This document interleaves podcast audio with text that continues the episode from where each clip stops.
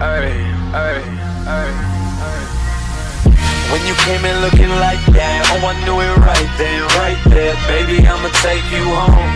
Saw you at the corner of my eye, why don't you just blow my mind if I could just get you alone. Muy buenos días, bienvenidos una semana más a 24 segundos. Nueva semana de competición, muchas cosas que han pasado en la liga y vamos a empezar a analizarlo desde ya. Pero lo primero de todo, pedir disculpas porque ayer no pudo haber episodios, se hizo completamente imposible, pero bueno, ya, ya estamos aquí, ya está todo solucionado, así que como digo, vamos a empezar a analizar todo lo que ha pasado esta semanita en, la mejor liga de baloncesto del mundo.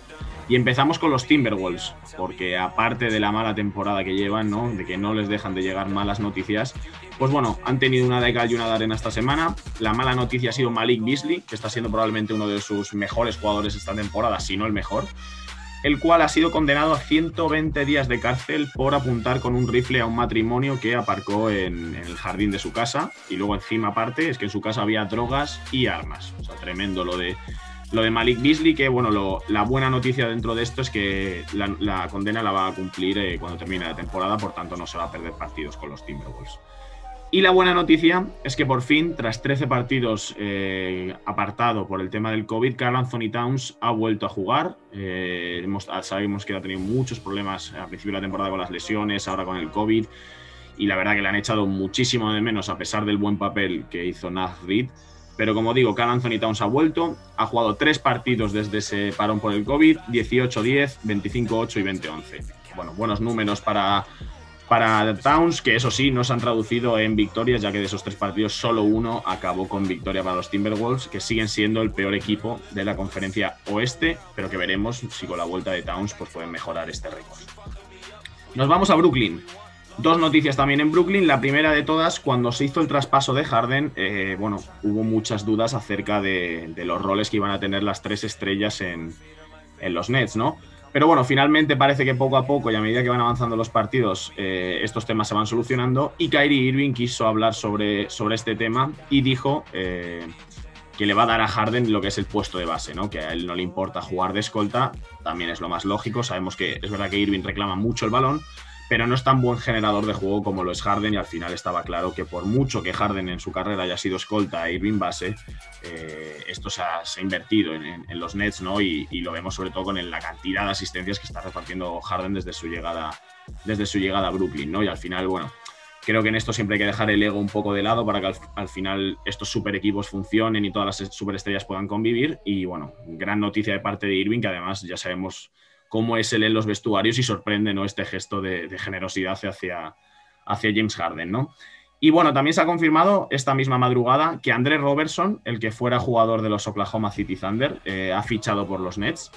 Eh, sí es verdad que fue un gran, gran defensor cuando estuvo con Durant, con Russell Westbrook, ¿no?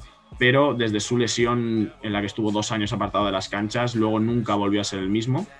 Veremos en qué nivel está. Es verdad que lleva bastante sin jugar. Y, pero bueno, realmente si recupera algo de ese gran nivel defensivo que tuvo en su día con Oklahoma, es realmente un fichajazo para, para los Brooklyn Nets. ¿no? Ayer cortaron a Norvel Pell para hacerle hueco a él. Y como digo, veremos el nivel que recupera Andrew Robertson tras tanto tiempo fuera de las canchas y si puede aportar sobre todo a, ese nivel defensivo que tanta falta hace en, en Brooklyn. ¿no? Seguimos, nos vamos con los Lakers. Eh, mala noticia para los Lakers. Durante las últimas semanas, Anthony Davis estuvo bueno, con unos dolores eh, cerca del, tendón de Aquiles, ¿no? Se perdió un par de partidos también. Y el otro día, cuando él ya mismo dijo que se encontraba mejor que nunca con el Aquiles, fue, fue el día en el que, bueno, eh, ocurrió lo, lo, malo, ¿no? Tuvo, tuvo que abandonar el partido se temía lo peor, le tuvieron que hacer pruebas, se hablaba también de una posible rotura del tendón de Aquiles, bueno, finalmente, y gracias a, gracias a Dios se ha quedado en nada, eh, simplemente molestias en, ese tendón. Los Lakers que van a ser muy cautos con Anthony Davis, realmente, lógicamente, al final con el récord que tienen, eh, tampoco pueden jugársela, forzar a Anthony Davis y que de cara a los playoffs o de cara al final de la temporada pueda tener eh, una lesión más grave. Y como digo, ahora mismo va a estar entre dos y tres semanas, según se dice, hasta después del All-Star, 100% eh, que no va a doler Anthony Davis. Van a ser, como digo, muy cautos con él. Y veremos cuando vuelva si eh, bueno, mantiene el nivel, si no se resiente de ese Aquiles. Sabemos que es una parte muy peligrosa para los jugadores. Recordemos la lesión de Kevin Durant eh, en el tendón de Aquiles que le tuvo un año apartado. Entonces, como digo, además en un hombre tan alto como Anthony Davis, mejor curarlo, mejor ser cautos y, esperar para de cara, de cara a los playoffs, ¿no? Y bueno, por último, dos noticias. Dos jugadores que no van a jugar más con sus respectivos equipos hasta que no se les encuentre un traspaso. El primero, André Drummond. Sabíamos con el traspaso de Harden cuando llegó Jarrett Allen a los Cavs que iban a tener que tomar una decisión. Los Cavaliers, Drummond o Jarrett Allen. Drummond en último año de contrato, veterano. Jarrett Allen mm, súper explosivo, eh, muy joven. Bueno, sabemos que los Cavs están apostando por ese núcleo joven con Sexton, Garland, Okoro, este tipo de gente, y sabíamos que al final Drummond, con ese contratazo que tiene y siendo Spiring, eh, pues probablemente le iban a buscar un traspaso. Y así ha sido. Eh, se dice que los Raptors son uno de los equipos más interesados en él, todavía no hay nada cerrado, estaremos pendientes de todo esto, como también estaremos pendientes de Blake Griffin. Salieron ayer las informaciones que decían que también Blake Griffin no jugaría más con los Pistons hasta que no se encontrara una solución a su futuro. La temporada de Griffin es cuanto menos decepcionante. Eh, se esperaba mucho de él cuando llegó a, Detroit. Realmente nunca, nunca recuperó el nivel que tuvo una vez en los Clippers. Y no sé realmente si en otro equipo eh, se le puede volver a sacar este potencial, porque al principio eh, Griffin en los Pistons era él solo. Realmente era un equipo generado alrededor de él y al final jugadores como por ejemplo este año Jeremy Grant, eh, pues les han pegado el sorpaso y, Blake Griffin ha quedado muy por debajo y yo creo que el valor de Griffin en un traspaso eh, va a ser muy por debajo de lo que podría haber sido hace, hace unos años, ¿no? Pero bueno, la semana pasada os prometí una cosa, hablábamos eh, sobre la consecución del séptimo anillo de Tom Brady en la Super Bowl y hablábamos sobre esa posibilidad de ser el mejor deportista eh, de equipo eh, de todos los tiempos, ¿no? En su comparación con Michael Jordan, ¿no? Bueno, para arrojar un poco de luz a este debate y para intentar sacar algo en claro, aunque no creo que lo vayamos a conseguir, eh, tenemos hoy un invitado que ya estuvo con nosotros y que de nuevo me enorgullece mucho presentar, Daniel García de Cija. ¿Cómo estás? Muy bien, muy bien, José. Me has invitado a, un debate complicado, un debate que vamos a intentar esclarecer, pero, pero se vienen curvas y yo te lo pongo complicado, ya sabes que para lo fácil, no, yo te pongo las cosas difíciles, si no, no me gusta. No, no, es bien, Bueno, vamos a empezar a analizar un poco todo esto. Eh, está claro que al final tenemos que hablar de lo que es el deporte, del deporte colectivo, porque si hablamos, si incluimos el deporte en general, creo que en deporte individual, no sé si por encima, pero hay muchos deportistas que deberían entrar en este debate. Usain Bolt, Michael Phelps, Mayweather, Tiger Woods, mucha gente. Nos centramos en el deporte en equipos realmente es Michael Jordan contra Tom Brady. Creo que ninguno de los dos, creo que estamos de acuerdo en esto, que no hay nadie que se asemeje a lo que han logrado estos dos deportistas, en, ya sea en el fútbol, en el baloncesto o en otro deporte colectivo, ¿no? Estamos de acuerdo. Es que la hegemonía de estos dos jugadores en su deporte, ya no solo en su equipo o en su era, sino en su deporte, creo que es superior a lo que han hecho cualquier tipo de jugador en un equipo colectivo, como tú estabas mencionando, en cualquier otro deporte. Creo que la hegemonía de Brady con su longevidad y con todos los triunfos que ha tenido es merecedor de estar en el debate del GOAT y Michael Jordan con una carrera más corta, pero también la manera en la que lo hizo y lo que supuso para un deporte como el baloncesto su figura, creo que está entre los dos un debate muy, muy complicado. Sin duda, sin duda. Vamos a dar unos pequeños datos al principio para, ver en qué, en qué nos estamos moviendo, ¿no? Michael Jordan, seis anillos de la NBA, seis MVPs en, esos, en esas finales, cinco veces MVP de la NBA, 14 veces All-Star y 10 veces en el primer equipo All-NBA. Tom Brady, siete anillos, cinco MVPs en esas finales, tres MVPs de temporada regular, 14 All-Star Pro Bowls en la NFL y tres veces en el primer quinteto del All-NFL. Primero de todo, bueno, eh, es verdad que Brady está bastante por debajo en lo que es el, All-NBA, bueno, el All-NBA, el, primer equipo ¿no? de la temporada en, su competición y en MVPs, en MVPs pero realmente creo que eh, hay mucha más competencia en lo que significa el puesto de quarterback en, la NFL, ¿no? que es el gran puesto donde están los grandes nombres de la historia, comparado con al final la NBA, que realmente en todas las posiciones puede haber grandes, grandes nombres, ¿no? Claro, pero bueno. Yo creo que, que, también, o sea, los cinco MVPs de Jordan, teniendo, teniendo en cuenta su carrera, que, empieza a mediados de los 80 y finaliza, pues, aunque vuelve, aunque luego vuelve con Washington, pero finaliza con, con, su sexto anillo, por, por decirlo así, es verdad que su favoritismo también está basado en una época en la que él fue el mejor jugador y es verdad que tenía buenos jugadores alrededor, pero claro, nadie comparable a, Michael Jordan. En cambio, Brady, es verdad que la competencia que tiene es superior y es verdad que ya no solo el hecho de los MVPs que tiene, sino luego cómo rinde en playoffs, que seguramente hablemos luego, le hace valorar que los cinco MVPs de Jordan comparados con los de Brady se pueda asemejar. Es verdad que a lo mejor en, en, en All NBAs o en el mejor mm, equipo del año de, de la NFL a lo mejor haya más diferencia, pero no le doy tanta importancia a eso como a lo que luego puede conseguir Brady en cuanto a anillos y en cuanto a, ser determinante para que tu equipo gane, que es al final lo más importante en un deporte colectivo. Sin duda, o sea, al final creo que el, premio individual en la NBA creo eh, que es más sencillo de conseguir que en la NFL. Al final, em, lo que te digo, la posición de quarterback es al final la que es casi siempre, salvo a contadas ocasiones, ha ido el MVP. Eh, bueno, pues todos los equipos que acaban en récord positivo, que tengan un, buen quarterback, siempre va a estar en esa, en esa, en esa discusión, ¿no? Y al final, como te digo, se reparte muchísimo. Eh, creo que la NBA realmente no es. Ahora no tanto, porque es verdad que ahora hay muchísimos jugadores que hacen grandísimas temporadas, pero hace unos años es verdad que siempre había uno o dos por encima del resto, que estaban muy claros, y era una continuación en todas las temporadas, ¿no? Y al final creo que es algo que le pasó, que le pasó a Michael Jordan. Pero mm, yo, antes de nada, antes de analizar, por ejemplo, lo que han sido las finales, porque yo siempre este, este debate lo analizo entre los rivales y los compañeros que han tenido y uno y otro, eh, centrándonos únicamente en el deporte, porque lógicamente la imagen de Michael Jordan, más allá del deporte, con su propia marca, eh, bueno, gana a todo el mundo. Simplemente en lo que es el deporte, en lo conseguido en la cancha, mi pregunta, Dani, es para ti, nada más empezar así, directo. ¿Quién es el mejor? Pues es que es muy complicado. O sea, yo, claro, me intentaba esclarecer esta pregunta porque digo, joder, pues, pues obviamente es como la base en la que reside cuál es el, mejor jugador de, los dos.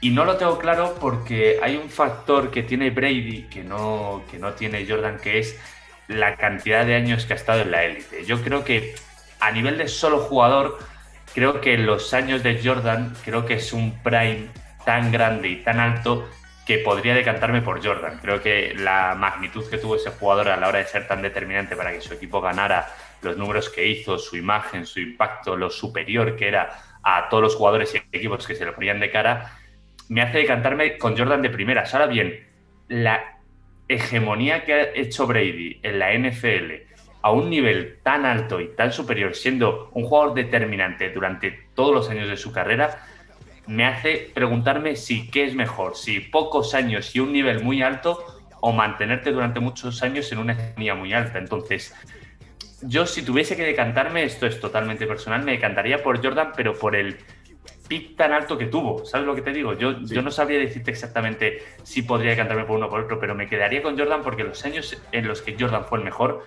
me parece que es un nivel tan alto de dominio de la competición que creo que Brady lo ha tenido en diferentes años y ha estado en la élite durante mucho tiempo, pero no sé hasta qué punto tanto como el pick de eh, como el de Jordan. No sé si estás de acuerdo conmigo.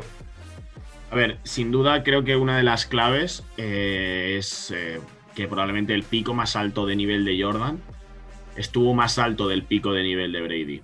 La cosa es que, como bien has dicho, Brady durante las 21 temporadas, creo que con esta han sido 21 que lleva en la, en la NFL, eh, en todo su nivel ha sido prácticamente el mismo, salvo yo, para mí, eh, la del año pasado, eh, no esta última con los, su primera temporada con los Buccaneers, sino su última temporada con los Patriots. Pero realmente creo, estamos hablando de un tío que durante 19 años ha estado ahí. Un tío que durante 19 años ha llevado a su equipo a ser el mejor, a crear algo que hasta ahora era impensable. Realmente la idea de, un equipo, de una dinastía, dominando una, la NFL, es algo que no existe prácticamente hasta que no aparecen los Patriots de Brady. Me refiero tan prolongada en el tiempo. Lógicamente ha habido equipos que han ganado muchas Super Bowls, pero nunca me parece que tan prorrogado en el tiempo. O sea, es lo que estamos diciendo. Al final, durante 20 años, eh, los Patriots siempre han estado en las apuestas. Y, sin duda, y eso lo analizaremos más adelante, creo que es eh, para mí hasta por lo menos 12 años cosa de Brady. Brady está solo durante 12 años en los Patriots. Luego es verdad que, se le junta bastante gente, También es verdad que el nivel de los equipos a los que se enfrenta también sube, pero, pero creo que la grandeza de Brady es eso, ¿no? Eh, al final, que un tío durante 21 años, con 43 años que tenía este año, eh, domine de la manera que, que Brady ha, dominado, pues bueno, me parece, me parece tremendo.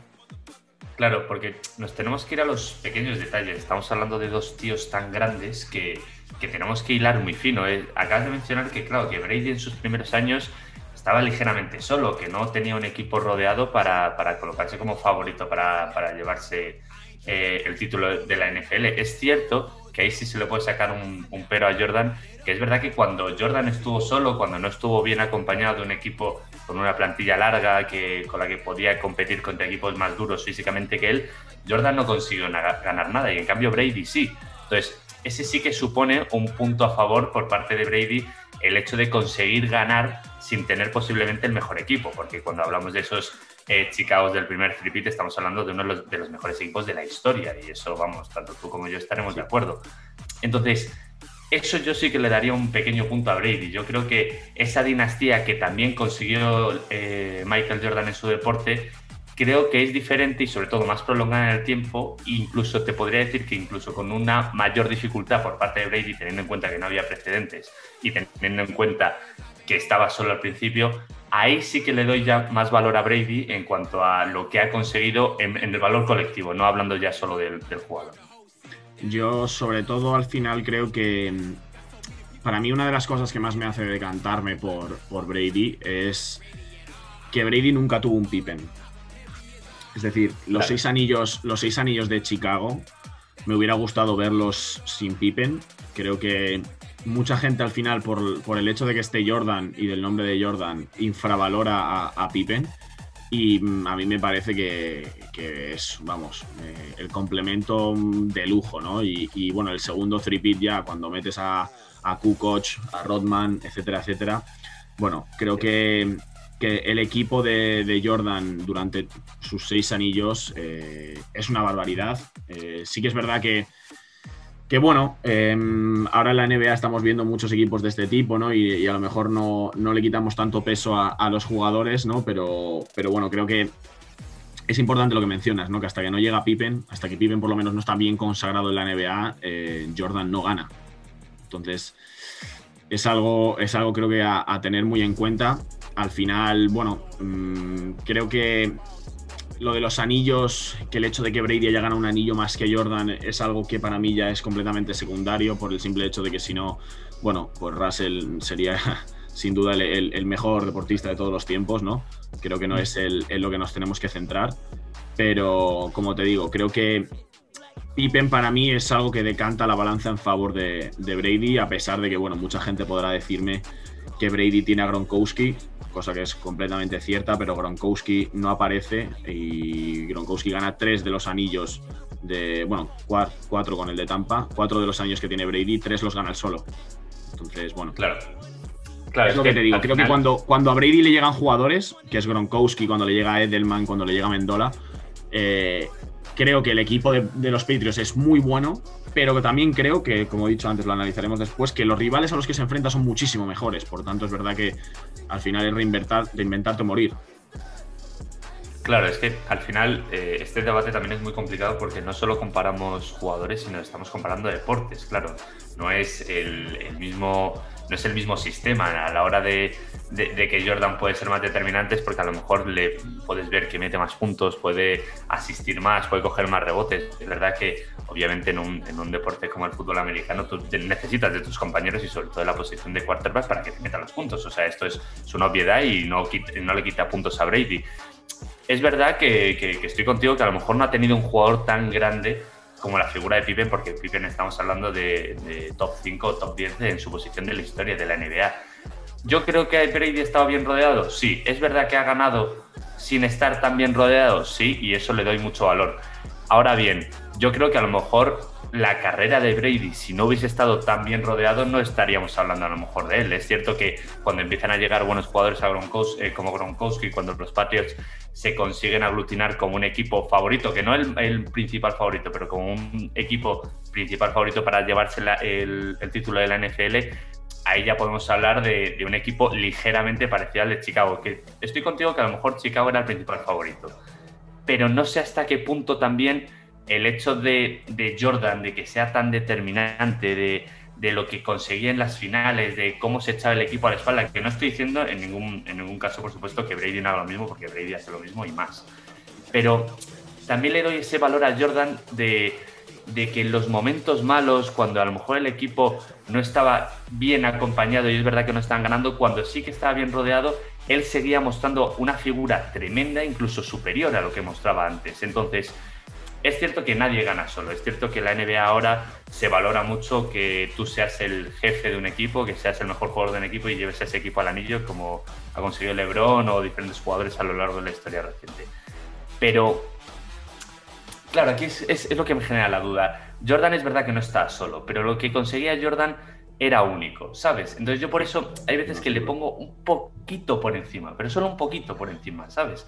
Porque es verdad que a lo mejor no estaba solo y obviamente Brady tampoco, pero es que lo que hacía Jordan era superior incluso que a sus compañeros, porque es verdad que cuando estaba Brady con sus compañeros, es verdad que, obviamente todo lo que ha ganado, pues eso, me refiero al título, pues eso, desde 2007, 2011, 2014, 2016, es espectacular porque marcas una hegemonía, sobre todo en la última década. Pero sin esos compañeros lo hubiese conseguido, ¿estaríamos hablando del mismo Brady si no hubiese tenido esos compañeros en los Patriots? Esa es mi pregunta. Porque a lo mejor Jordan con otros compañeros, a lo mejor a lo mejor sí lo hubiese conseguido, ¿sabes? En plan, siempre me genera esta duda. Yo, o sea, creo que al final el problema de Brady es que, mm, claro, los compañeros le llegan, sus grandes equipos eh, llegan ya cuando Brady empieza a tener una edad considerable, ¿no? Al final es verdad que este último año con 43 años, si no tiene los compañeros, a lo mejor hubiera sido un poco complicado. Y es lo que se vio en su última temporada con New England, que ahí sí que estaba completamente solo. Y es verdad que ahí se le echó encima a lo mejor un poco el tema de la, de la edad, ¿no? Pero bueno, yo por ejemplo, una de las cosas que este año ya me ha hecho decantarme más por Brady es porque la correlación, la correlación que existe entre Brady y Jordan con esta última temporada es brutal. Es decir, eh, en el caso de Jordan se retiró y, luego volvió, ¿no? Pero bueno, Jordan mayor, un Jordan mayor decide por primera vez cambiar de equipo, decide irse a probar una nueva aventura a, los Wizards. Y Brady este año lo mismo. Brady este año decide que su ciclo con Nueva Inglaterra, donde ha sido el mejor de la historia, eh, acaba y que va a probar suerte en, otro equipo. Con las dificultades extras que eso, que eso incluye en la NFL, ¿no? Que al final un quarterback que cambia de equipo, bueno, te tienes que aprender un libro entero nuevo de jugadas, tienes que conocer bien las rutas de tus compañeros, cómo van a correr. Es decir, creo que el cambio de equipo de un quarterback en la NFL es algo que está bastante, a lo mejor, no sé si infravalorado, pero que no se tiene en cuenta realmente lo que tiene que pasar y lo que tiene que estudiar el, quarterback para hacerse al nuevo equipo. Y Brady cuando llega, o sea, perdón, eh, Jordan cuando llega a los Wizards, bueno, pues todos sabemos cómo acaba. Y Brady llega a Tampa y el primer año los lleva a ser campeones de la NFL. Creo que es una historia muy, muy, muy, muy relacionada. De verdad, me parece súper, súper relacionada. Y, y, en el que claramente, pues al final, lógicamente, sale ganando Brady. En su primera temporada en Tampa, 43 años, y veremos porque el año que viene sigue y veremos cuánto le pueden quedar a, Brady, que eso es otra cosa que no sé, no sé si este tío es, de otro planeta o, tiene, ha encontrado la fuente de la eterna juventud. Claro, yo creo que uno de los factores que tiene Brady a su favor es el, factor tiempo, que es que aún sigue en activo. O sea, un tío de, cuarenta y pocos años que sigue en activo, lo, que está consiguiendo y lo determinante que es, tiene, tiene muchísimo valor. Yo hay una cosa que, que ya me haría decantarme por Brady si ya si ya no me decanto ahora, me decantaría si consigo una hegemonía, una ligera hegemonía, que estamos hablando a lo mejor de un segundo anillo con, bueno, anillo, perdón, un segundo, título de la NFL con, con, los Buccaneers o incluso tres, ya me haría decantarme como el mejor jugador de la historia sin ninguna duda. Es cierto que yo no lo compararía tanto esa, esa vuelta de Jordan con, con el cambio de equipo de Brady. Es verdad que el hecho de cambiar de hegemonía y cambiar de, de, de irte de un equipo campeón a otro equipo totalmente diferente eh, existe una similitud entre Jordan y Brady, pero claro, tenemos que hablar de que Jordan se había retirado. O sea, Jordan no era un jugador en activo en los últimos cuatro años hasta que vuelve a Washington y Brady, siendo un gran jugador, aunque su equipo no ganase el título en el último año, seguía en activo y se cambia de equipo. Un equipo que más o menos está formado, que tienes toda la razón que hay que darle valor el hecho de cambiar de conferencia, de aprender tu libro nuevo, de adaptarte. Sí, cierto es, o todo se ha dicho. Es verdad que Brady este año ha tenido el mejor equipo, para mí personalmente tiene el mejor equipo que ha tenido nunca. todo se ha dicho. Claro, claro, entonces al final es un factor determinante. Obviamente él se va a Washington y es un equipo que es que venía de no jugar playoffs en los últimos tres años. Y claro, tú, te planteas que cuando vuelve Jordan dices, es que como consiga algo mínimamente potente con este equipo, llevarlo a unas finales de la NBA, lo que fuese, ya estaríamos todos dando palmas con las orejas, ¿sabes? Entonces, esa comparación te la veo por el hecho de la edad, por el hecho de cambiar de equipo y de hegemonía, pero es verdad que Jordan jugaba muy con desventaja. El hecho de haberse retirado, de que podía a lo mejor jugar y con el talento que tiene, pues andando puede ser Dios. Pero claro, yo ahí sí que veo un ligero ventajismo con Brady porque es que no lo puedes comparar teniendo en cuenta que era un jugador en activo y que también se estaba yendo un equipo que, como tú bien mencionas, competitivamente era muy bueno y que también eran favoritos. Con la llegada de Brady eran mucho más favoritos. Entonces, esa comparación me, cuesta. Es verdad que ganar un anillo, eh, digo, perdón, eh, me sale anillo siempre. Ganar un título de la NFL es complicadísimo y hay que darle mucho valor a cambiar de hegemonía. Pero claro, Jordan creo que era una situación totalmente distinta y que no se lo echaría en cara en este debate del Go. Puede ser. O sea, la verdad que es, algo que no te, no te voy a negar, porque cierto es que, que, bueno, que hay bastantes diferencias, ¿no? Simplemente, bueno, al final lo veo como eso, ¿no? Como el, momento del cambio de equipo, siendo mayor y demás. Em, vamos a analizar eh, lo que para mí más me hace decantarme por uno y por otro, que son pues, esas finales, vamos a verlas así por encima, y eh, los rivales a los que, a los que se enfrentan. Eh, vamos con Jordan, las primeras finales contra los Lakers, ganan 4-1. unos Lakers con Magic, con 32 años, que se lesiona en el segundo partido de las finales. James Worthy, con 31 años, y un Vlade Divac eh, recién llegado a la liga. Eh, realmente son las grandes armas de estos, de estos Lakers. Eh, como dato extra, que barren, es verdad que barren a los Pistons en, semifinales, les meten 4-0, pero lo mismo, con ya creo que mm, unos Pistons que están tirando la baja ya. Yo es un primer anillo que no me parece muy complicado. Claro, es que esto siempre se le ha echado en cara a Jordan. Claro, Jordan llega eh, por edad, porque por supuesto no es su culpa, eh, a no competir con Larry Bird y con Magic Johnson en sus mejores años. Es verdad que estos Lakers no era un fin de ciclo, porque llegar a unas finales de la NBA no es para nada fácil, pero es verdad que son unos Lakers venidos a menos. Yo de este anillo eh, lo que le doy más mérito es la, historia, por así decirlo, de superación de Jordan contra los Pistons. Es verdad que habían sido barridos, también eh, por contextualizar un poco a la gente que a lo mejor no, no, lo sabe, en esa época se jugaba un baloncesto mucho más duro y los Pistons eran los más duros del barrio, los que más eh, promulgaban ese tipo de juego y es verdad que Jordan fue parado a golpes, al igual que el resto de la plantilla, y el hecho de ganar esos Pistons era prácticamente como ganar ya las finales de la NBA. Entonces, es cierto que ganar esos Lakers después de haber ganado esos Pistons fue como un paseo, por así decirlo, pero hay que darle valor también a esa conferencia oeste muy competitiva que poco a poco fue creciendo, pero tienes toda la razón de que Magic lesionó el segundo partido, los jugadores ya a esa edad iban, iban para abajo porque no es como ahora que se retiran. Cierto es, eso, claro, vamos a poner eso en, en. Claro, claro. Hay 30 años, 31 años era una locura ya. Claro, o sea, tú estás mencionando pues eso, o sea, es muy importante la edad de cada uno de los rivales que tiene porque es verdad que luego, bueno, con Magic, con todo el tema de la enfermedad y eso, pero bueno, eso es posterior. Es verdad que ya iba para abajo y Vlade Divac era muy nuevo, Worthy era, seguía siendo un gran jugador, pero también venía para abajo. Entonces sí que veo que este primer título es fácil, pero me quedaría más con las finales de los de, conferencia de los Pistons, que ahí fue como el primer párrafo de la historia de Jordan como, como el que es ahora mismo. Sin duda. Vamos a ver. Vamos a, voy a analizar eh, las cinco finales, eh, un poquito con los rivales realmente a los que se enfrenta y vamos viéndolo. Segunda final, 4-2 a los Blazers de, bueno, de Drexler, ¿no? que se considera durante esa época el gran enfrentamiento, ¿no? la nueva rivalidad Ver contra Magic, pues se le considera este Drexler contra Jordan, que luego, bueno, nada más lejos de la, de la realidad. Eh, unos Blazers, como digo, los que estaba Drexler y por destacar a alguien más estaba Cliff Robinson, pero realmente recién llegado también a la liga. Tercera final, ganan 4-2 a los Suns, los Suns del gordo Barkley y de Kevin Johnson, por destacar. Eh, gran equipo, pero también creo que no es eh, una locura la hegemonía de los Suns, ¿no? Se va al retiro, gana Yugón dos anillos seguidos, que para mí siempre diré que es la, gran, la gran final que me faltó. Cuarta final, para mí la más complicada de todas las que gana Jordan, 4-2 a los Seattle Supersonics de Deadless Renf, eh, Sean Kemp, Gary Payton, en fin, equipazo, esos Seattle Supersonic. Y luego la quinta y la sexta, las 2-4-2 a la Utah Jazz contra Karl Malone y John Stockton. Como digo, para mí me faltó siempre ver a un Jordan contra Magic Johnson en su mejor momento, pero que es verdad que por tema temporal, el tema del VIH de Magic Johnson, pues fue más complicado. Pero por analizar un enfrentamiento posible en su época, siempre me faltó un Jordan contra los Yugon.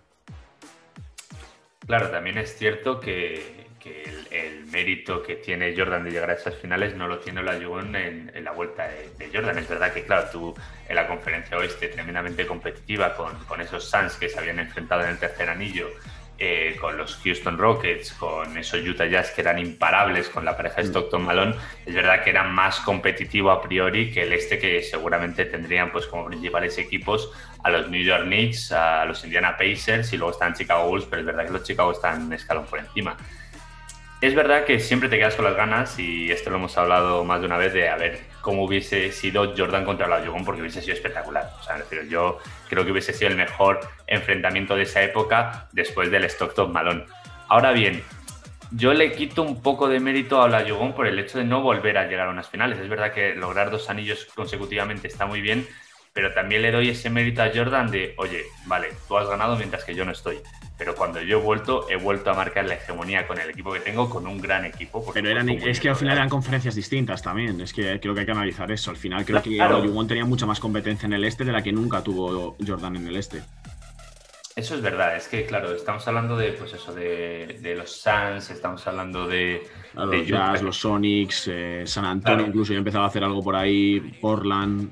Claro, en sí, había, habían en el 97 ya llegó Robinson a San Antonio. Es verdad que la conferencia oeste eh, tradicionalmente, y bueno, incluso lo podemos ver este año, que el oeste por lo general es mucho más competitivo que el este. Es verdad que el camino de Jordan en la segunda época, en su segundo free es más llano a las finales. Claro, sus rivales, sus rivales en su segundo three en la conferencia generalmente son los Cleveland Cavaliers, los Knicks de Ewing y luego, es verdad, los, Magic de un Shaquille O'Neal recién llegado a la liga. Sí, y, justo, y los Indiana Pacers también. Sí, perdón, es verdad, y los Pacers de Miller, cierto. Y claro, los, los Indiana Pacers de Reggie Miller, que es verdad que que tenían un nivel muy alto, que, no siempre se encontraban en finales de conferencia por la regular season que hacían ambos equipos y siempre te quedas con ganas de más de, de, a ver si ese equipo podía haber sido la nueva hegemonía en el este, pero es verdad que, los Chicago de Jordan no le cortaron de raíz eso.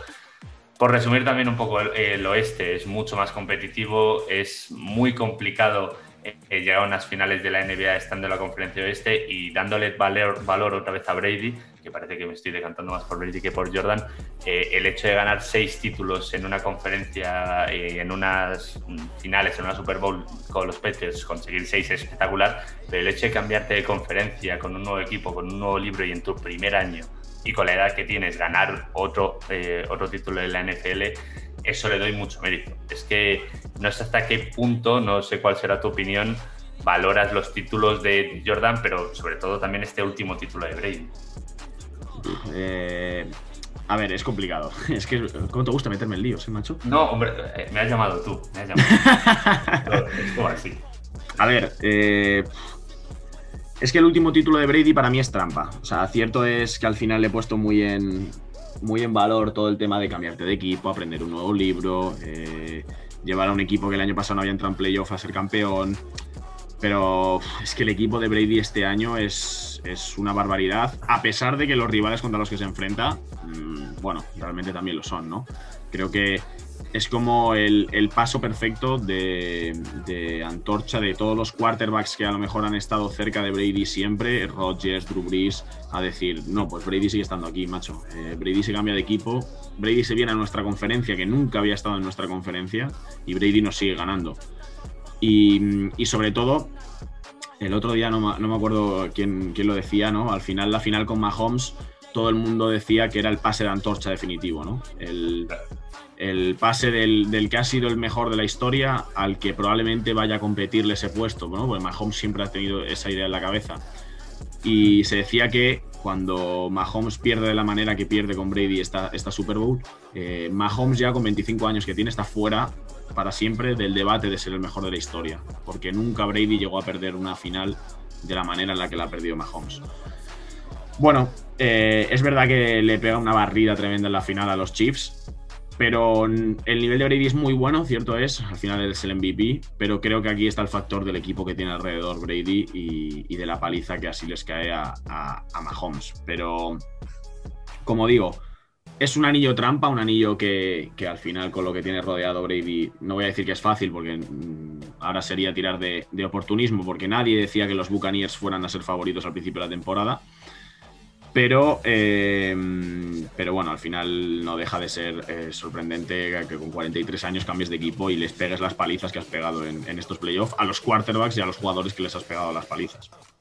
Claro, porque yo eso te lo, te lo quería preguntar, como tú eres gran conocedor y experto sobre la NFL aquí en España y, seguramente futuro periodista sobre este deporte.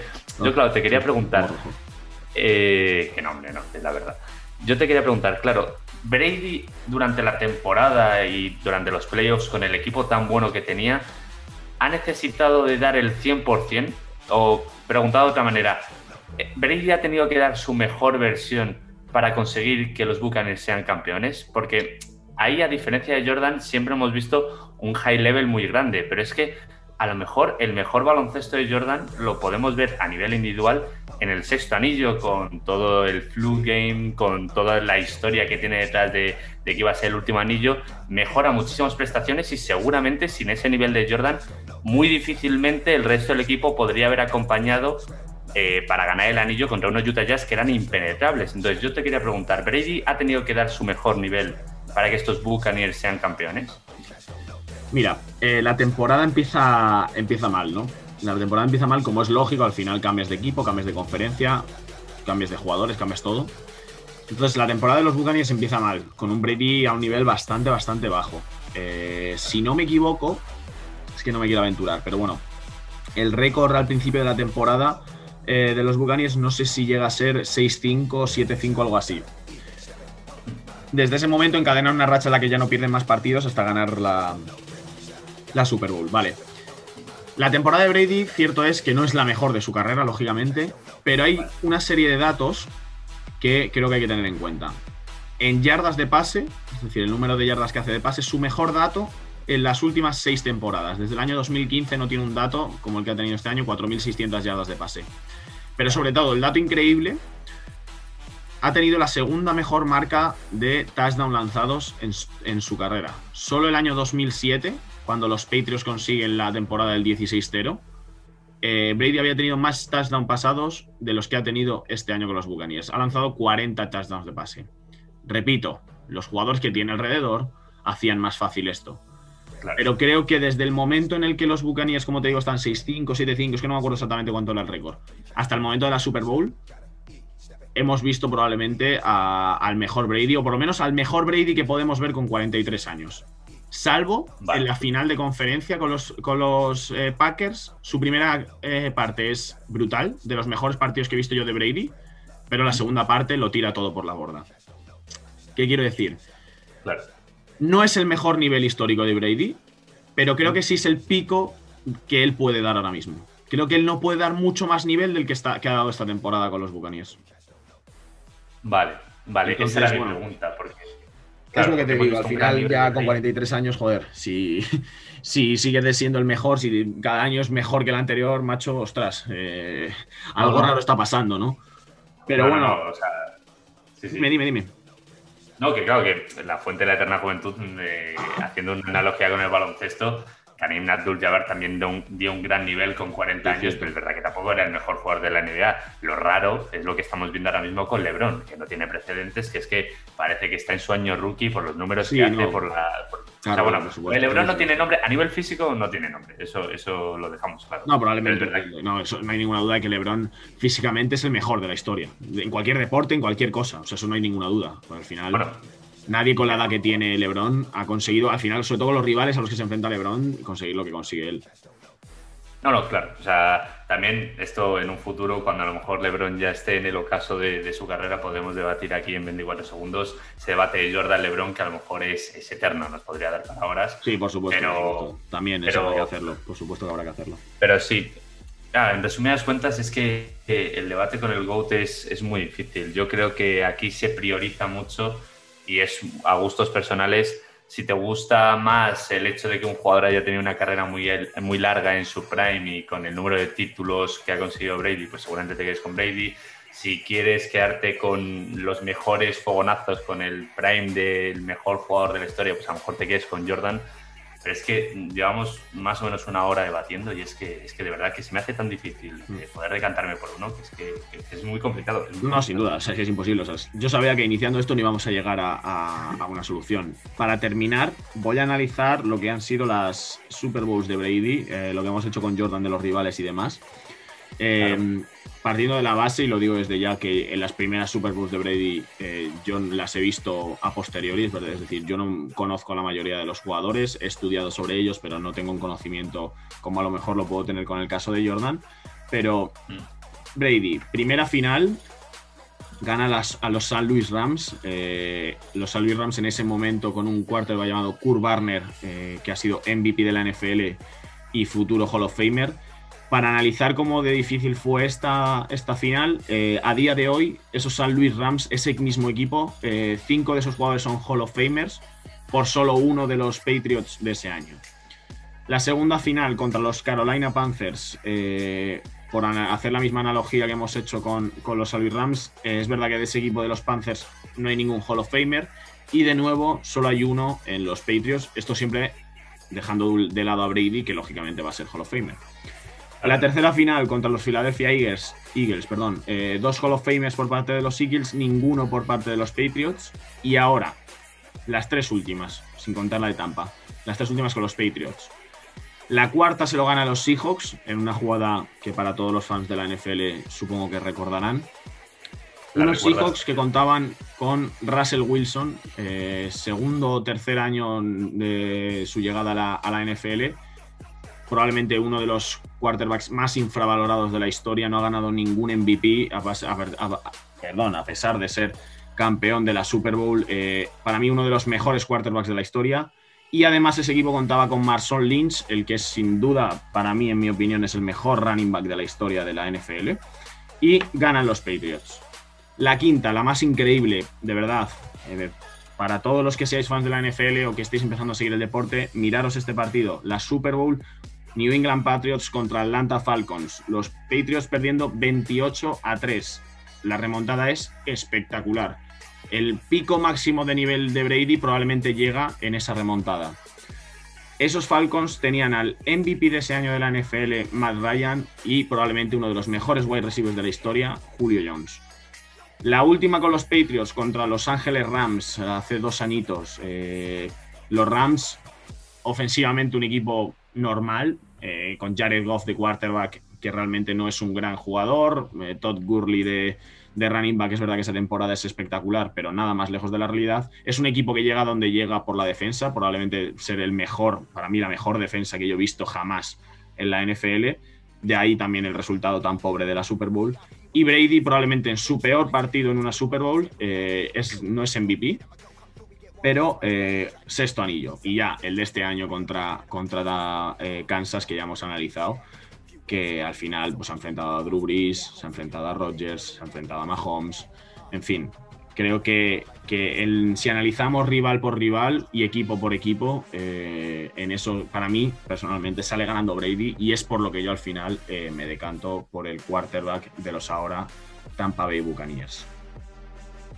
Es muy complicado. Es que explicándome el, nivel de, rivales que ha tenido Brady es, que es espectacular y sobre todo eh, al nivel de jugadores que se ha enfrentado, ya no solo este año ganando, ganando a los mejores, sino a todas las generaciones de jugadores que ha ido dejando a un lado para que él ganase anillos y para que él eh, lubricase una historia impresionante, a mí me, genera dudas. Claro, es que sosegadamente no, no sabría decirte si, si Brady o Jordan. Siempre me sale, me sale pensar que, ese pico de, Jordan a nivel de jugador, a nivel de, calidad en esos, en esos años en el que gana el anillo y también sin, quitar eh, valor a los años anteriores del pick de Jordan, que también era un jugador que promedia 30 puntos por partido, me hace decantarme por Jordan. Pero creo que, que, en un ejercicio de maduración progresivo con el tiempo, creo que al final me acabaré decantando con Brady. Ahora mismo, yo creo que